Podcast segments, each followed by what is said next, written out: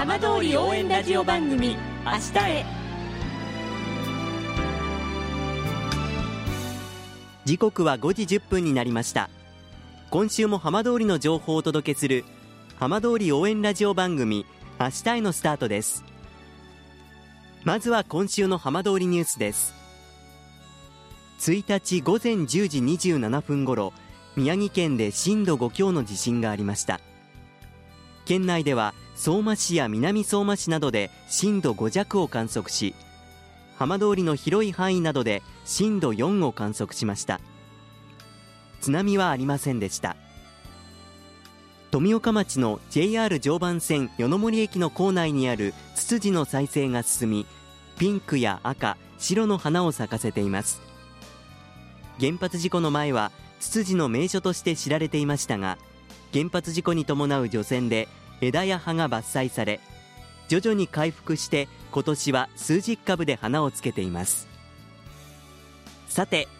毎週土曜日のこの時間は浜通りのさまざまな話題をお伝えしていく15分間。震災と原発事故から10年。ふるさとを盛り上げよう笑顔や元気を届けようと頑張る浜通りの皆さんの声。浜通りの動きにフォーカスしていきます。お相手は森本洋平です。どうぞお付き合いください。浜通り応援ラジオ番組明日へ。この番組は地球を守る未来をつくる東洋システムがお送りします。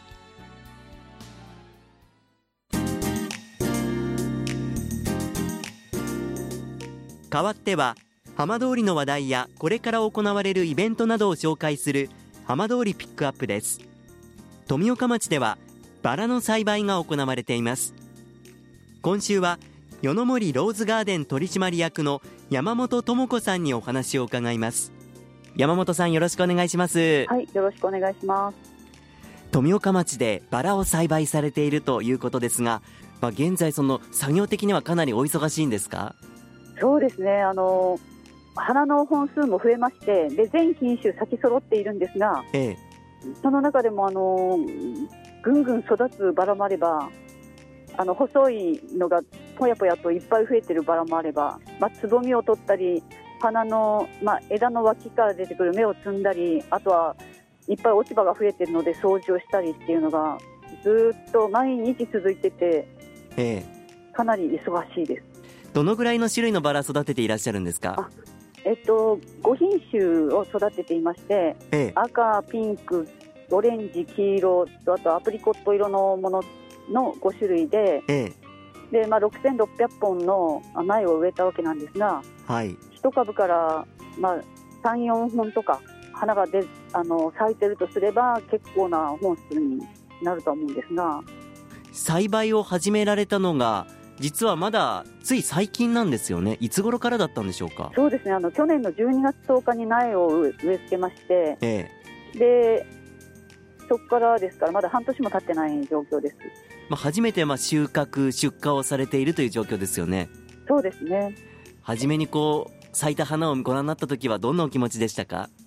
いや、よく咲いてくれたって感じですね。あのあなんでしょう。枝ぶりがすごい一本一本が太いので、ええ、で、まあ、花を切るのにもハサミがうまく通らなくてぐっと差し込んでやっと切るみたいな、ええ、かなり力がいるぐらい太いです。もともとそのバラを育てる経験っていうのは終わりだったんですか？1年ぐらい自分の家のハウスであの試験栽培をしてちょっと経験積んで勉強してっていうところはしました。はい。ただ実際にこれだけの規模のものしかも販売されるものを育てるっていうのはイメージと違ったところも多かったんじゃないですか？そうですね、だからこのえあの溶液栽培で育ててるんですがあの、えその栄養分のある液体自体の配合というか調合というかそれはあのコンサルタントの方がやってくださっていて、え。そのためにこんなにあの立派なバラが咲くのかなっていうのはよく理解できます。ああそうなんですね。あの町民の皆さんそれこそ地域の皆さんからの反響だったり期待も大きいんじゃないでしょうか？そうですね。なんか町内でバラが買えるなんてって言ってとても喜んでいただいたりとか、ええ、あのオープンしてそうですね。3回も買いに来てくださった方がいて町内の方なんですけど、ちょっとしたお礼にお菓子よりもバラの花がいいかと思ってって言って何度も買いに来てくださる方もいらっしゃるので、えー、嬉しいですね。はいとても嬉しいです。しかもこう地元のバラっていうところがやっぱりこう皆さんにとって何かこう幸せを運んでくれるような感じもしますよね。そうですよね。私もそう思います。あの先ほども少しお話ありましたがその販売だったりこう出荷の状況というのは今どういった規模でやってらっしゃるんでしょうか？一応週3回あの市場の方に持ってきまして出荷させていただいて、ええ、で、まあ、あの花の単価自体は最初4月頃はとても良かったんですけど、ええ、まあ、波がありましてで今はやあの母の日が近いせいかあの少しずつ価格も上がってで出荷数も本当は要望に応じ応じられているかどうかはよく分かっていないんですが、ええ、あのだいぶあの個人的にこう配送なんか母の日までの間に、ええ、あの用意できたら送ってほしいっていうけんあの注文の件数が増えてまいりまして、え、だからなんかあのなんでしょう人手が足りないって言いますか、あの一生懸命花を包んで送っても、ええ、点火ってあの葉っぱを取ったりトゲを取ったりとか、でそういういろんなこう小さい手間暇かかることに人手が足りなくてですね、ええ、で最近少しパートさんに午前中だけとかっていうので来ていただいたりして精神的にも助かってあのハウスの中もとても掃除が少しずつ行き届いてきて綺麗になってきて、えー、まあ、働く環境としても良くなってきているかなっていう状況なんですが。お話伺っていると、まあ、大変なこともたくさんあってもちろんやりがいもあると思うんですけれども、まあ、経験の少ない中で、改めてこうどうしてこの富岡でこのバラっていうのを育てようっていう思いが生まれたんでしょうか、まあ、私自身はあの主人があの乳歯で立ち上げた会社でバラを育てるってことになったっていうところからスタートしてるんですけど、ええ、ただあの県内でバラを育ててるところもなくてで水耕栽培であの、まあ、温室の中で環境をちゃんとコントロールしながらバラを育てていけるっていうのと、ええ、まあ、バラ自体があの、まあ、花の中では、まあ、一番高貴な印象があって、え、癒されるものも心がこう癒されるっていうのもとてもこう高いかなっていう印象もあって、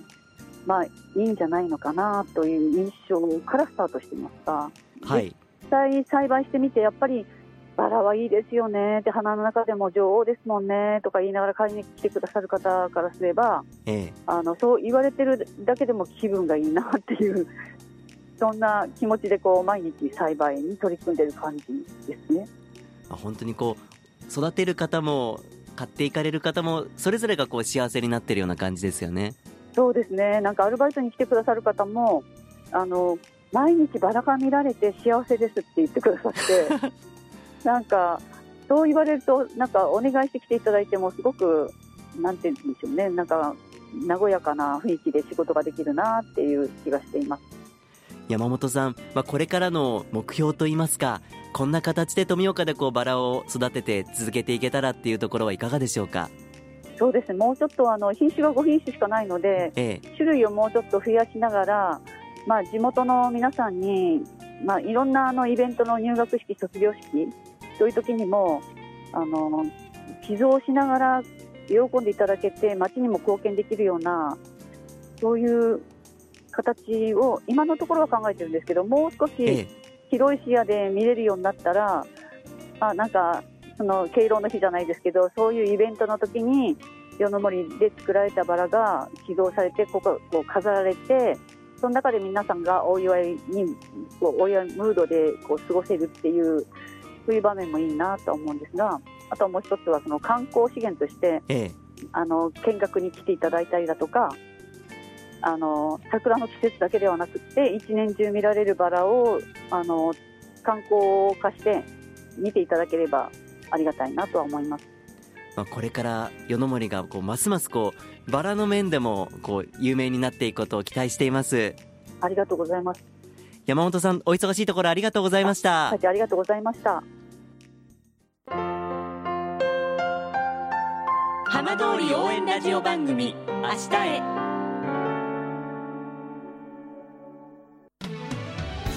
浜通りの情報たっぷりでお送りしてきました。浜通り応援ラジオ番組明日へ。放送した内容は一部を除きポッドキャストでもお聞きいただけますラジオ福島のホームページからぜひチェックしてみてくださいこの番組は地球を守る未来をつくる東洋システムがお送りしました。